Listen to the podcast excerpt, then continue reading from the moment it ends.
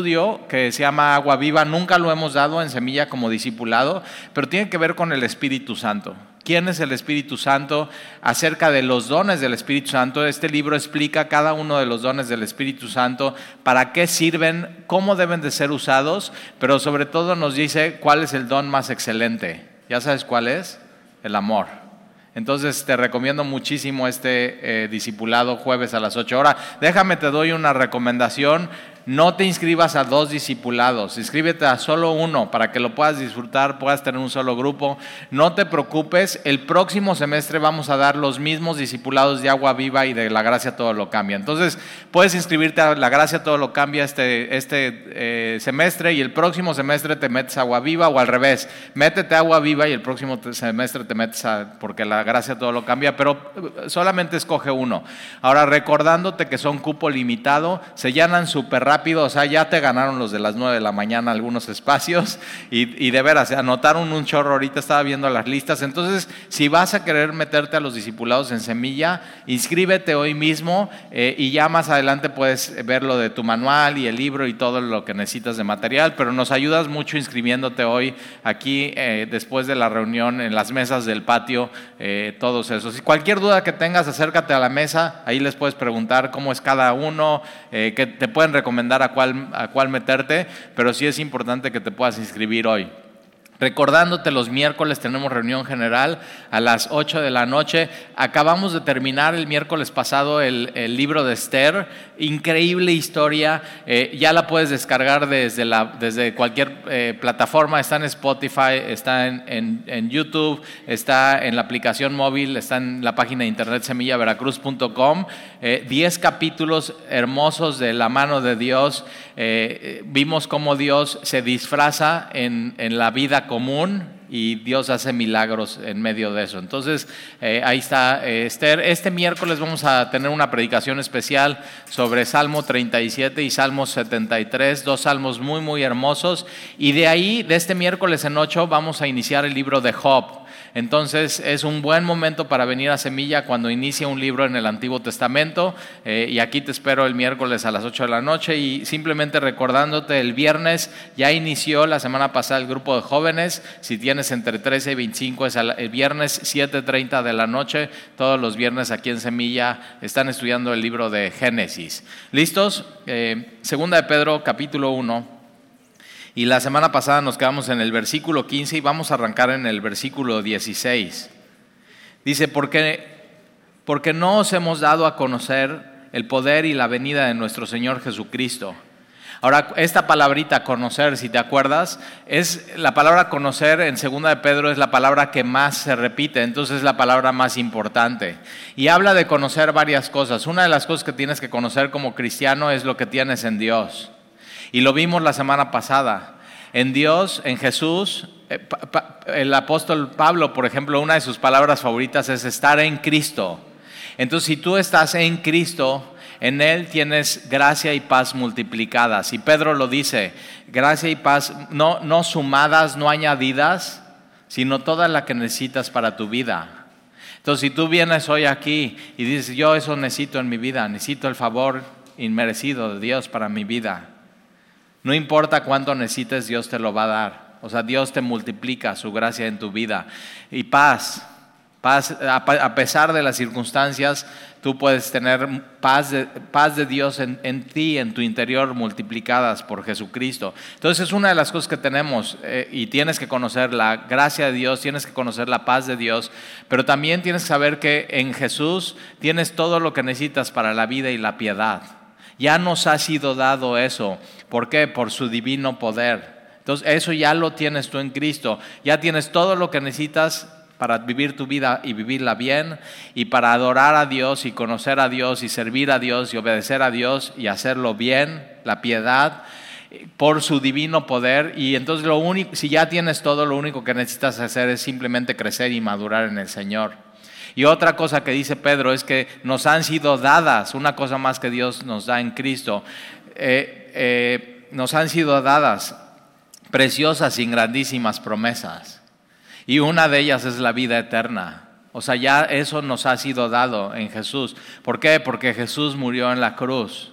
y cargó mi condena y cargó mi pena.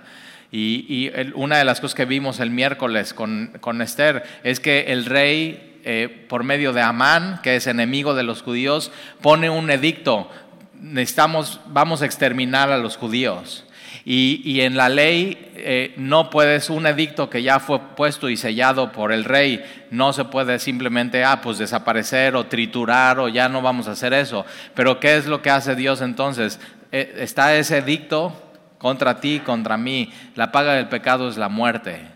Ya, eso es, es el edicto. Y no, ¿qué crees? Ese edicto no puede desaparecer. Pero ¿qué hace entonces eh, Dios con Esther? lanza otro edicto que los judíos se puedan defender y que el rey está con ellos. Y es lo que pasa en el Evangelio. Hay un edicto contra ti. La paga del pecado es la muerte. O sea, tu vida y el pecado y, tu vida alejada de Dios y adorando a, todo menos a Dios. Te ha llevado a la muerte y ya está la sentencia y ya está el edicto, edicto y ya está sellado, o sea, ya notariado, sellado, ya no hay nada que hacer contra eso, pero sí que puede haber, puede haber otro edicto y es Juan 3:16.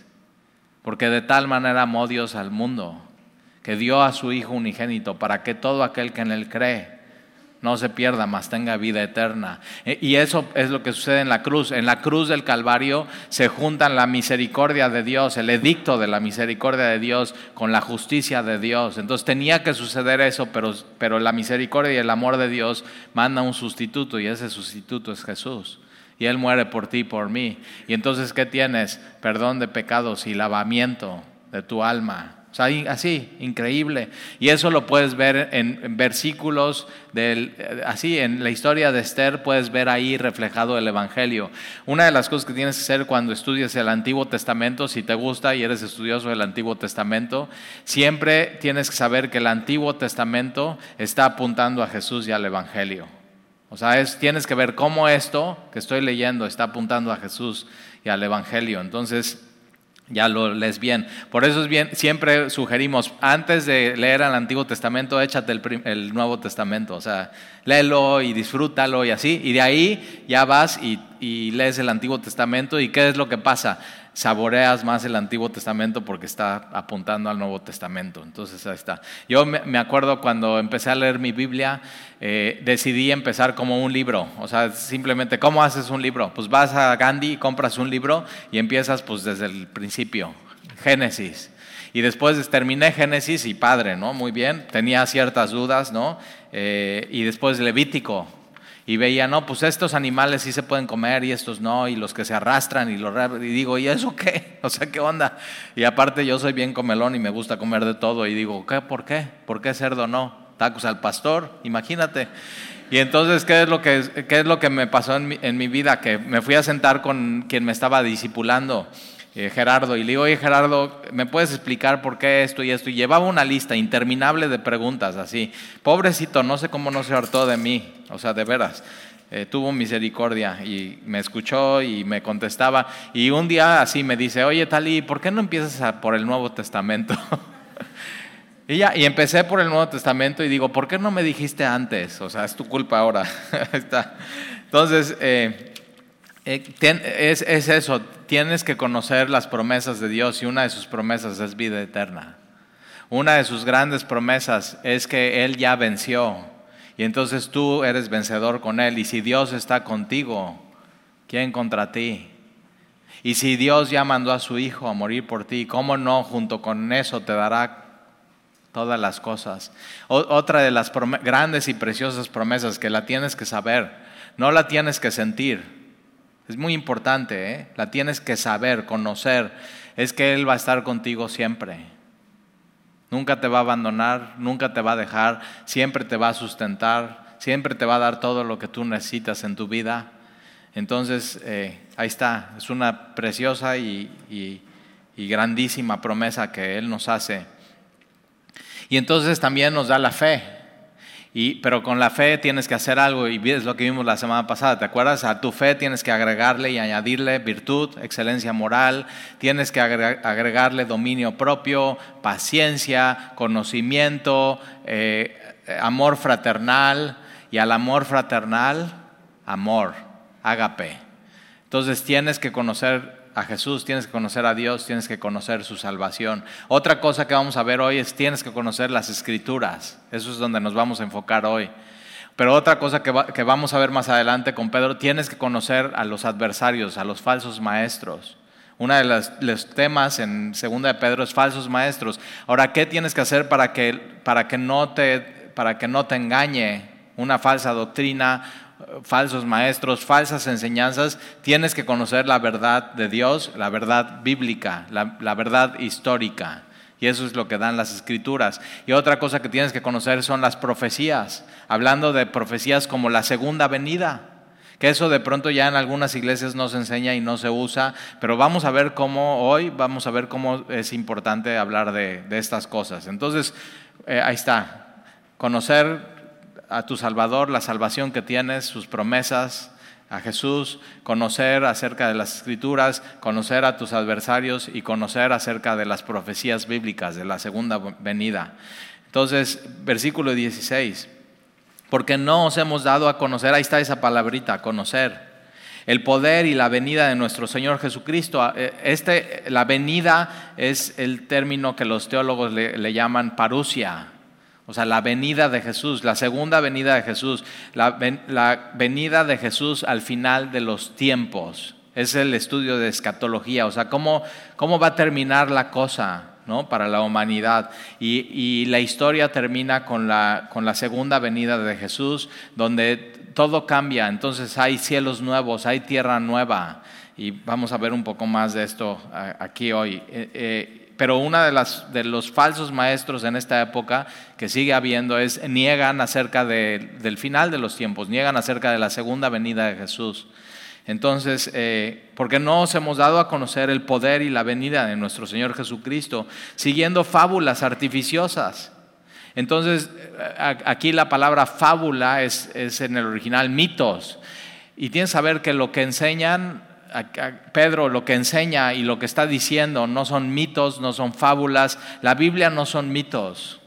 La Biblia no son fábulas. O sea, si tú ves la Biblia, tiene tantos detalles. O sea, ¿por qué tendría este detalle?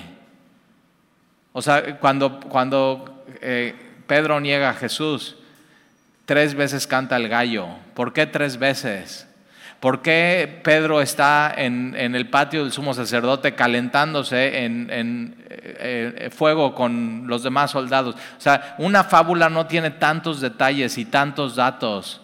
No, y, cuando lees la Biblia te das cuenta, no es, no es fábula, no es mito, es, es, histórico, es histórico, es real lo que estás leyendo y entonces puedes confiar en, él. Eh, entonces, no siguiendo fábulas artificiosas, no mitos, no ideas ingeniosas, no, es, no son ocurrencias, no es que los apóstoles se les ocurrió una historia para, para eh, cautivar las, los pensamientos de la humanidad y engañar a la gente y que las masas le siguieran. O sea, e, estos cuates murieron por esta verdad. Tú por una fábula no mueres. O sea, si es una fábula un mito una mentira y te están diciendo, si no nos dices la verdad, te cortamos la cabeza, dices, no, no, sí. O sea, era todo, o sea, todo, nos pusimos de acuerdo y era mentira pero ellos murieron por estas, por estas cosas. Entonces Pedro está diciendo, no son, no son fábulas artificiosas, sino como habiendo visto con nuestros, ojos, nuestros propios ojos su majestad. Esta palabra con sus propios ojos son, Pedro está diciendo, nosotros fuimos testigos oculares de primera fuente. Estuvimos ahí, lo vimos, nadie nos los platicó, no es un chisme, no lo leímos. Lo vimos. Entonces lo que tú tienes en tus manos, que es la Biblia, la palabra de Dios, son testigos oculares que estuvieron ahí, escucharon, vieron. Primera de Juan, eh, eh, el apóstol Juan dice, lo que hemos visto, lo que oímos, lo que palparon nuestros, nuestras manos tocante al, al verbo de vida, esto les anunciamos. Entonces Juan entiende, igual que Pedro, cuando estábamos en la barca con Jesús en Galilea, y Jesús y estamos remando así de un lado al otro porque se nos acabó el viento y Jesús agarra y, y nos salpica agua. Es el mismo Dios salpicándonos agua a nosotros. O sea, e-, ese es el entendimiento que ellos tienen. Y por eso la iglesia primitiva se basó en la doctrina de los apóstoles. ¿Por qué? Porque eran testigos de primera mano, de primera fuente. Y tú y yo necesitamos eso en nuestras vidas, la, la verdad de primera fuente, de primera mano. O sea, testigos oculares. Y Pedro está diciendo nosotros, eh, Pedro lo que está diciendo con esto es, los falsos maestros no fueron testigos oculares de estas cosas. Ellos no vieron, ellos no oyeron, nosotros sí. Entonces lo que nosotros les estamos diciendo es la verdad. Ve qué importante lo que tienes en tus manos, entonces es, la palabra de Dios, es la verdad de Dios. Entonces, no, no, siguiendo fábulas artificiosas, sino como habiendo visto con nuestros propios ojos su majestad. Pues cuando él recibió, entonces va, Pedro va a hablar de una experiencia en el monte de transfiguración, ya hemos estudiado eso. Y, tienes que saber eso, las experiencias con Dios son reales, Pedro va a hablar de, esta, de esto, pero tienen una situación, las experiencias, que son momentáneas. O sea, pasan. Y Pedro va a hablar de una experiencia que ellos tuvieron, ahora la tuvieron Pedro, Jacobo y Juan, tres. ¿Por qué? Porque si Pedro, si Pedro ah, pues tuve esta experiencia con Jesús y solamente yo estaba. Ahora acuérdate, ellos estaban dormidos cuando tienen esta experiencia con Jesús en el monte de transfiguración, donde Jesús se transforma y es eh, algunos dicen, es que fue un milagro que Jesús mostrara su gloria. Y no, el milagro es que Jesús cuando vino a este mundo y fue, ahí te va, lee el Evangelio de Lucas, cuando Jesús viene y nace en un pesebre porque no había lugar para él en el mesón, no había lugar para él, para Dios en este mundo. Y entonces tienen así, y, y, nace en el mesón, y dice, eh, hay este dato, que María lo envolvió en pañales. Cuando hay mitos y fábulas no hay estos detalles. Entonces lo que María está haciendo con, Jesús de bebé es envolviéndolo de pañales. Y lo que Dios hace con Jesús es la gloria de Jesús. La envuelve y la tapa para que no se vea. Entonces el milagro es que Jesús vino siendo Dios y glorioso. Y Dios suspendió por un momento, por un tiempo, su gloria. Y en el monte de transfiguración lo único que Dios hizo es mostró lo que realmente era Jesús. Su gloria, su esplendor, su majestad. Y Pedro, ahora, ¿por qué no solamente Pedro? Porque, ¿qué pasa? Porque si Pedro les platica, oigan, ¿qué creen? Tuve esta experiencia con Jesús. Y, ay, Pedro, estabas alucinando, tomaste muchos tacos. Pero son tres. Jacobo, Pedro y Juan. Entonces, cuando hay una experiencia que solamente le pasa a una persona, puedes tirarla loca. Estaba alucinando, o sea, lo soñó. Y ellos estaban dormidos y se despiertan. Y cuando se despiertan, ven esa majestad. O sea, ven esto que vamos a leer aquí. Y entonces ya son tres. Entonces, que uno puede ser, está alucinando. Dos, bueno, pues se tomaron lo mismo, les cayó mal pesado. Pero tres, y Dios a propósito hace esas cosas para que, para que tú y yo leamos esto y confiemos y creamos que estas cosas son verdad. Entonces, eh, versículo 17, pues cuando Él recibió de Dios Padre honra y gloria, Jesús, le fue enviada desde la magnífica gloria una voz que decía, este es mi Hijo amado en el cual tengo complacencia. Entonces, ¿qué ve Pedro, Jacobo y Juan? Eh, eh, dice, le fue enviada desde la magnífica, él, él, está viendo la gloria, Pedro está viendo la gloria de Dios. Esto pasó para él hace 40 años, de que lo está escribiendo, pues está acordando, no se puede olvidar de esa experiencia. Fue, ahora, esta experiencia fue única, irrepetible. O sea, que alguien te llegue y te diga, ah, yo ya tuve una experiencia como ellos. Yo digo, no inventes. O sea, no. Claro que no. Fue una experiencia única, irrepetible, majestuosa. Pero ¿qué crees? Momentánea. Fue, eh, lo que Dios estaba haciendo en ese momento era darles una probada de lo que iba a venir. Y tú y yo, en la segunda venida, y todo el ministerio de Jesús fue una probada de lo que iba a venir. Jesús sanando a los enfermos, enfermedades físicas, pero también un niño con epilepsia y tirándose al fuego. O sea, así. Y toda, todo lo que hace Jesús es una probada de lo que ha de venir en la segunda venida, o sea, cuando el reino se restablezca. y, tienes que saber, eso tú y yo lo vamos a vivir. Y no va a ser un momento, va a ser eterno. Sea, ya vamos a vivir así de un, por una eternidad. Entonces, todas las enfermedades que hoy hay, físicas, un día ya van a desaparecer. Ya no vas a tener eso. Ahora, las enfermedades físicas, yo llamo también que hay enfermedades del alma. O sea, te traicionaron, te dolió, hay un, tienes una herida en tu alma y es, es, puede ser igual de dolorosa que algo, que un dolor de cabeza. Y, es ahí, está oculta y, a, veces es peor porque para eso de pronto no hay medicina que funcione. Pero hasta esas heridas Jesús las va a curar y vamos a ser sanados. Enfermedades del alma, enfermedades mentales. ¿Nunca te, nunca te has, has pensado que como que no piensas bien siempre? ¿Y eh, eh, ¿qué, ¿qué, nos hace pensar eso? Vivimos en un mundo caído, que no, debe, que no es como debería de ser, que no siempre pensamos como deberíamos de pensar. Entonces depresión crónica, bipolaridad, esquizofrenia, un día todo eso para el que está en Cristo va a desaparecer. O sea, vas a tener una mente como deberías de tener, vas a pensar claramente como deberías de pensar. Ahorita lo vamos a ver, qué es lo que va a suceder en la segunda venida. Pero entonces ahí tienes, eh, Pedro está viendo la gloria de Dios, es la misma nube que en el monte Sinaí, la gloria de Dios con Moisés, es la misma nube que está con ellos en el desierto por 40 años, eh, cubriéndolos en, el, en, el, día del sol y en la noche como llama de fuego. Es la gloria de Dios entre ellos. Es la misma gloria que llegó en el templo de Salomón.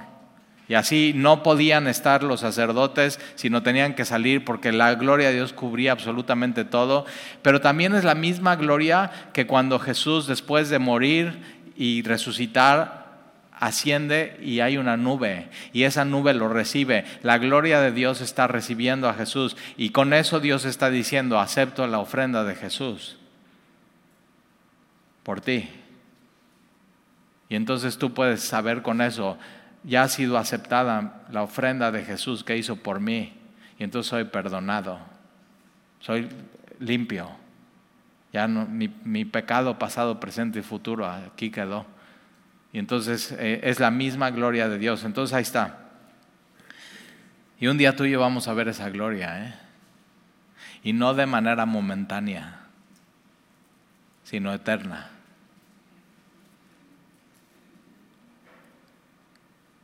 Y nosotros, versículo 18, oímos, los tres, Jacobo, eh, Pedro y Juan, oímos esta voz enviada del cielo cuando estábamos en el monte santo. Ahora, chécate esto, ¿eh? eh la, voz, la voz es, es, la voz de Dios, es, es la palabra de Dios. Y eso escucha Pedro, de manera audible. ¿Alguien aquí ha escuchado de manera audible la voz de Dios? O sea, y podemos decir eso, ¿no? Bueno, sí, eh, como que Dios ha puesto una palabra en mi corazón y en mi mente, pero de manera, Él tiene una experiencia con Dios escuchando su voz de manera audible desde el cielo, desde la gloria. Una experiencia única. Y Él ve la gloria, escucha esta voz. Esta voz dice, este es mi Hijo amado, en quien tengo complacencia. Y tienes que saber esto hoy. Esta es tu identidad. Porque si tú estás en Cristo, esto es para ti. Tú eres su Hijo amado, en quien tiene complacencia. Él se complace, se deleita contigo. Es tremendo. Tu, tu identidad no es de dónde vienes. O sea, puedes decir, Talí, es que fíjate, vengo de una, no sabes de qué familia, totalmente disfuncional. Si te platico mi historia, o sea, borrachos, mujeriegos, drogadictos, abuso, esto, el otro, y, ah, ok, eso no es tu identidad. Tu identidad es lo que un día vas a hacer en, ese, en, en la segunda venida de Jesús. Eso eres. Y, y, y, esa voz del cielo está diciendo eso tú eres mi hijo amado, en quien tengo complacencia. Eso es tu identidad. Tú eres hijo de Dios porque estás en Cristo y Él se deleita y se complace en ti. Es increíble. Ahora, este es, este es mi hijo, este es mi hijo, tiene que ver, eh, eh, o sea, se entiende así. Él, él, es con, él es mi esencia. O sea, Él y yo somos la misma esencia. Y esa voz del cielo lo que está diciendo es, es eh, Jesús es Dios. Somos la misma, es un solo Dios. Dios el Padre, Dios el Hijo, Dios el Espíritu Santo. Y esto, Él es mi Hijo, es, eh, Dios está diciendo desde el cielo, Él es en esencia conmigo, un solo Dios. Y entonces lo que Dios está haciendo aquí es afirmando la deidad de Jesús. Esta voz de Dios desde el cielo pone a Jesús arriba de la ley y los profetas. Ahora, ¿te acuerdas quién está en el monte de transfiguración? Está, está Moisés y está Elías. Entonces Moisés representando el Pentateuco, los cinco primeros libros de tu Biblia, representando la ley, y Elías representando los profetas. ¿Y qué dice, qué dice Dios? A, él, oigan, a Jesús. Él él vino, a cumplir todas las profecías del Antiguo Testamento y toda la ley. y eso es lo que, o sea, ve la experiencia que, tuvo eh, eh, Pedro, aquí, con Dios. Este es mi Hijo amado en quien tengo complacencia. Y nosotros oímos esa voz enviada del cielo cuando estábamos con Él en el Monte Santo. Entonces Pedro está diciendo, nosotros sí estuvimos con Él. Y estos falsos maestros no. Y yo no sé, yo prefiero atender la autoridad de alguien que estuvo con Jesús, que vio a Jesús. Otra vez, por eso en la iglesia primitiva se basaba, Hechos 2.42, y perseveraban en la doctrina de los apóstoles. Los que estuvieron con Jesús, los que vieron los milagros, los que, estos tres que vieron su majestad. Y, Pedro está diciendo eso porque nosotros estuvimos con nuestro Señor Jesucristo, nosotros estuvimos con Él en el monte santo. El monte no es santo por el monte, el monte es santo porque Jesús ahí se transfiguró. Tú no eres santo por ti. Tú eres santo porque Jesús vive en ti. Eres apartado para Él. Entonces, ve, fíjate, esa es, tu identidad. Entonces, Pedro está hablando de una experiencia y experiencias, sí, ya vimos, sí, sí puedes tener una experiencia con Dios. Yo, por ejemplo, he tenido experiencias con Dios una de ellas, ¿no? que no platico mucho, pero me, me, gusta mucho, y, es que cuando nos íbamos a cambiar de calle 7 por Urano, era una iglesia chiquita de 120 sillas, este, y un patio bien chiquito, así, con tres salones, pero le pusimos muchísimo empeño y muchísimo amor a esa iglesia y, conseguimos este local. Y este local tuvimos que arreglar, era un taller mecánico, estaba terrible, o sea, había aceite por todos lados, piedritas, eh, no, ni te imaginas cómo era, el, el polvodero que, que era. Y entonces pues dijimos, pues va, Ahora, eh, imagínate, de un auditorio de 120 a un auditorio de 500 sillas. Y yo estoy así, antes de inaugurar aquí, caminando aquí por el auditorio, me acuerdo, fue por ahí así. Y estoy bien nervioso, nerviosito, siempre he sido un poco nerviosito, pero estoy así nerviosito y digo, Señor, o sea, ¿qué tal si nos equivocamos? ¿Cómo hicimos esto? O sea, qué locura, de 120 sillas a 500 sillas. ¿Cómo vamos a mantener este lugar? Ve cuántos climas son. Así, y estoy nada más yo así pensando, qué locura, qué estamos haciendo, ya, o sea, qué mal. Y entonces voy caminando por ahí y, eh, siento en mi corazón la voz de Dios diciendo, estoy complacido. Así, estoy complacido. Y yo así digo, ah, ¿Te imaginas? Qué bien, ya. Voy con los líderes de la iglesia y le digo, oigan, ¿qué creen? Estaba así, estaba orando, estaba intranquilo y, y sentí que Dios me dijo. Ahora, ¿por qué creo que fue Dios? Porque yo no diría esa palabra, estoy complacido. O sea, o sea, yo, si viene mi hijo y hizo bien chido, ¿no? Este, y, pero Dios sí usa complacencia. Y entonces él me estoy de, ahora te, te voy a decir qué pasa, que las experiencias son momentáneas. Fue un momento, fue una situación. Esto está bien, pero es momentáneo. Pero Dios tiene algo eterno. Y es una de las cosas que va a hablar Pedro aquí. Fíjate, ¿eh? Entonces, después de hablar de la experiencia que tuvo con Jesús, versículo 19, tenemos, ve, ahí está, ¿qué? esto tenemos tú y yo. O sea, muy bien, la, muy bien experiencia, gran experiencia única, pero momentánea, pero tenemos también la palabra profética más segura. Tenemos la palabra de Dios. Ahora, la palabra de Dios no es momentánea, permanece para siempre. Y es nuestra máxima autoridad.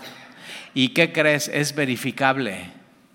O sea, si, si, tú vienes y me dices, Talí, es que fíjate que eh, tuve esta experiencia, eh, ok. Pero si tú vienes y dices, Talí, mira este versículo bíblico. ¿Te das cuenta? Y por eso Pedro está diciendo, muy bien la experiencia, pero tenemos algo más seguro. ¿Por qué es más seguro? Porque es verificable. Y podemos, podemos reunirnos todos y decir, oye, a ver, esta palabra de Dios. Y, la palabra de Dios permanece para siempre y no es momentánea. Y entonces Pedro está diciendo, tenemos también la palabra profética más segura, la cual hacéis bien en estar atento. Entonces mira, haces bien en poner atención a la Biblia. Haces bien en poner atención a la palabra de Dios. Entonces, si lo pones, en, cuando estudies tu Biblia, ponlo en negativo. O sea, cuando hay algo, haces bien en esto, pon, ok. Entonces, haces mal si no lo haces así. Entonces, haces mal si no estás poniendo atención en tu vida la palabra de Dios. Entonces, pon atención. Ponle atención a Dios. Y yo, yo, a mí me ha pasado y posiblemente te puedas identificar conmigo, que hay épocas en mi vida, como cualquier relación, hay veces que una relación está muy bien, padrísimo, mejores amigos, eh, hasta en tu matrimonio hay momentos padrísimos y hay momentos que ya te aburriste. Ay, si nunca te has aburrido. Tendrás tres meses de matrimonio ¿Sí o no? ¿Por qué? Porque vivimos en un mundo caído y parte del mundo caído es así, ya, ay, pues sí, ya, así. Y eso te puede pasar con Dios. Y tienes que tener cuidado porque si te pasa eso con Dios y no haces algo activamente, entonces puedes dejar de poner atención a Dios en su palabra. Y por eso Pedro está, Pedro está escribiendo esto antes de morir, está en la cárcel y está diciendo, déjenme, les digo lo más importante, pongan atención a la palabra de Dios. Es lo más importante. Eh, eh, está padrísimo sus experiencias. Puedes tener muchas experiencias con Dios, pero lo más seguro y lo verificable y lo, que permanece es la palabra de Dios. Entonces, eh, haces bien en estar atento como una antorcha que alumbra en lugar oscuro. Sería una locura estar en una selva en la noche sin luz. ¿Sí o no? Sería, una sería peligroso no sabrías para dónde ir, estarías completamente desorientado y puede ser que, pises mal, te caigas eh, y, y tienes que saber, este mundo es una selva. Y tú necesitas la palabra de Dios para andar en este mundo.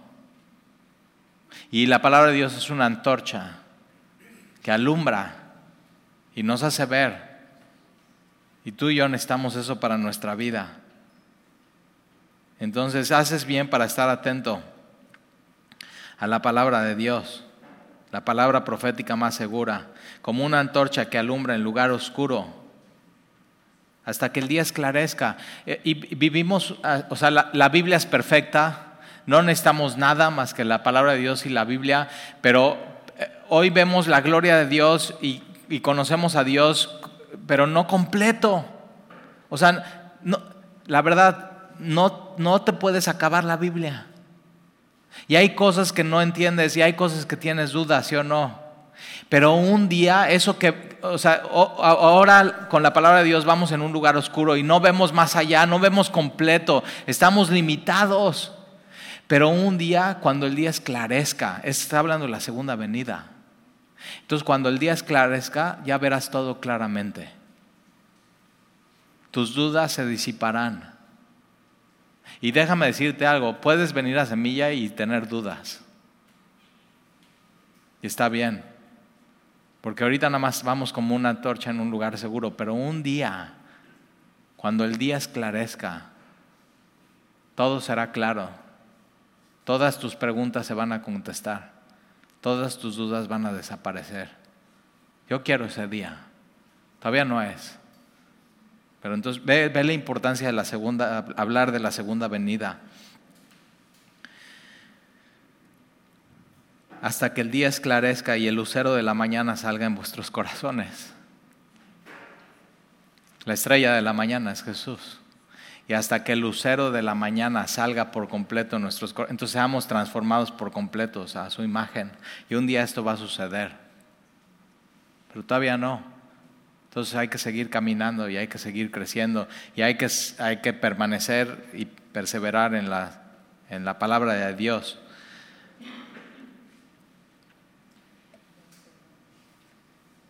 versículo 20, entendiendo primero esto, o sea, es, tiene esta idea, esto es, esto es muy importante de entender. Esto tiene que tener prioridad en tu entendimiento, que ninguna palabra profética de la escritura es de interpretación privada. Ninguna palabra de la escritura eh, fue por idea de los hombres, fue por, fue por eh, esfuerzo humano, no se lo sacaron de la manga. Ninguna interpretación de la escritura es privada. Ahora, esta palabra interpretación no es, no es cómo interpretamos la Biblia o, no, tiene que ver, esta palabra interpretación es desentreñar. O sea, cómo, cómo, cómo, cómo nació la Biblia, cómo se inspiró la Biblia. Y, ninguna, ningún párrafo, ningún versículo, nada de la Biblia fue desentreñado o soltado o liberado por idea de un hombre. Nada. Tienes que estar seguro de eso. O sea, hay gente que dice, no, por la Biblia es un chorro de hombres que ahí fueron eh, diciendo lo que era su opinión y lo pusieron en un libro y, y aquí la Biblia dice que no. Los falsos maestros sí hacen eso. O sea, van desmarañando sus opiniones y las van diciendo y van haciendo nuevas ideas y nuevas doctrinas que no son bíblicas, que son herejías. Y es muy peligroso. O sea, una de las cosas por las cuales nos subimos aquí y decimos, abre tu Biblia en, y la exhibimos y decimos, de aquí estamos predicando. O sea, no son ideas que se me están ocurriendo, no son inventos, no son ocurrencias. Yo, por ejemplo, cuando doy clase de predicación expositiva, siempre les digo a los que van a predicar, nunca, em, nunca te subas y empieces con una ocurrencia. o una idea tuya, o un chiste, o no, no, ni siquiera digas, ay hermanos, qué bueno que están aquí, bienvenidos, qué gusto, eh, estoy bien nervioso, ya empezaste con tus ocurrencias. Vea la palabra, y es lo más seguro que tienes, porque las, las, los falsos maestros van simplemente inventando y diciendo y las ocurrencias que tienes y no, no, es, no es la Biblia, entonces ahí está la Biblia. Porque ninguna, entendiendo primero esto, que ninguna profecía de la escritura es de interpretación privada, no es de origen humano, porque nunca la profecía, nunca, ¿eh? nunca la profecía fue traída por voluntad humana, no fueron ocurrencias, sino que los santos hombres de Dios, Dios usó hombres, que los apartó para esto y hablaron siendo inspirados por el Espíritu Santo. Ahora, eran hombres de Dios que Dios los usó de manera activa, no pasiva. No es que los hombres de Dios entraban, entraran Jeremías, Isaías, Oseas, Nahum, eh, Nemías, eh, Esdras o Moisés. No es que como que entraran en un trance y Dios moviera su mano y escribieran la Biblia. No, Dios usaba su personalidad su vocabulario, de dónde venían, su manera de ser, su manera de hablar, sus sentimientos para escribir, pero eran inspirados por Dios. Esta palabra inspirado es el soplo de Dios. Entonces, esta es la idea. Estos hombres lo único que hacían era levantar las velas del velero y Dios soplaba y ellos escribían lo que Dios quería que ellos escribieran. Con su vocabulario, con sus, su manera de pensar con su personalidad. Entonces lo que tienes en tus manos es muy hermoso y es un libro inspirado por Dios. Todo lo que está ahí es lo que Dios quiso que se escribiera. Entonces, ve, está bien experiencias. ¿Sabías que hay gente que va de iglesia a iglesia buscando experiencias? ¿Y qué, o sea, qué, qué pobreza espiritual. Cuando Pedro dice, está bien, él está, él está hablando de la mejor experiencia, dice, pero hay algo mejor. algo que tenemos seguro, que es la palabra de Dios. Entonces está bien que tú tengas experiencias en tu vida con Dios y es muy hermoso y no lo puedes limitar y Él lo va a hacer, pero una de las cosas que tú necesitas en tu vida es la palabra de Dios que es más segura y que haces bien en hacer, estar atento a ella. Es el soplo de Dios, es el mismo soplo de, en Génesis que cuando Dios crea al hombre, Dios hizo al hombre diferente al, completamente diferente a los animales, porque lo tomó de la tierra y lo que le dio vida al hombre fue el soplo de Dios. Y es, ah, de la misma manera inspiró las escrituras. Entonces cuando tú estás en la Biblia, en las escrituras, Dios te está dando así, con la vida eterna que te dio vida. Y eso es lo que tú necesitas. Entonces no te aburras de la palabra de Dios, permanece en la palabra de Dios, es lo más seguro que tenemos y, y estate atento y pon atención y abre tu Biblia, es lo que necesitas en tu vida. Juan 20, 21, Jesús eh, les dice a sus apóstoles, eh, mi, paz sea con ustedes, como me envió el Padre, así los envío a ustedes, y sopló en ellos y les dijo, reciban el Espíritu Santo. El mismo Espíritu que inspiró las escrituras, el mismo Espíritu que creó Adán, el mismo Espíritu que Jesús sopló en ellos y nacieron de nuevo. Y tú lo que necesitas es eso en tu vida, conocer bien la inspiración de Dios, las escrituras, y nunca dudar, no son fábulas, no son mitos, es histórico, es la palabra de Dios. ¿Oramos?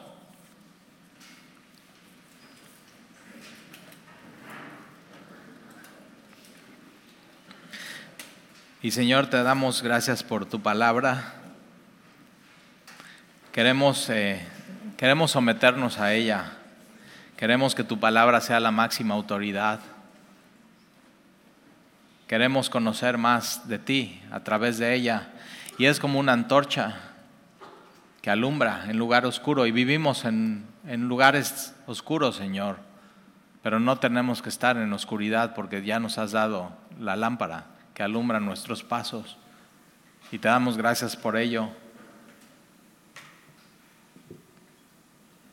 Y te pedimos, Señor, que podamos saber que un día, el día va a esclarecer por fin. Y ya vamos a ver claramente. Y ya no va a haber más dudas. Y ya no va a haber más temor. Y ya no va a haber más enfermedad y ya no va a haber más heridas, ya no va a haber más clamor. Y el lucero de la mañana, que es Jesús, saldrá nuestro corazón ya por fin y por completo y seremos transformados. Y eso anhelamos, Señor, y eso queremos. Te damos gracias, Señor. Ayúdanos a a vivir pensando en estas cosas. Renueva nuestro entendimiento. Ayúdanos a estar en tu palabra. Que no busquemos experiencias, sino te busquemos a ti. Porque por fe caminamos, no por sentimientos ni por experiencias. Y un día, cuando ese día esclarezca, ya no habrá profecía que se deba de cumplir, sino todas las profecías ya cumplidas. Ya veremos realmente, Señor, lo que hemos visto a distancia hoy y de manera limitada. Y te damos gracias, Señor, por ese anhelo. Pon ese anhelo, Señor, en nuestro corazón y recuérdanos hoy que si estamos en Cristo, eres mi Hijo amado, en el cual tengo complacencia. Gracias, Señor, por recordarnos eso. Esa es nuestra identidad. Y te lo pedimos en el nombre de Jesús.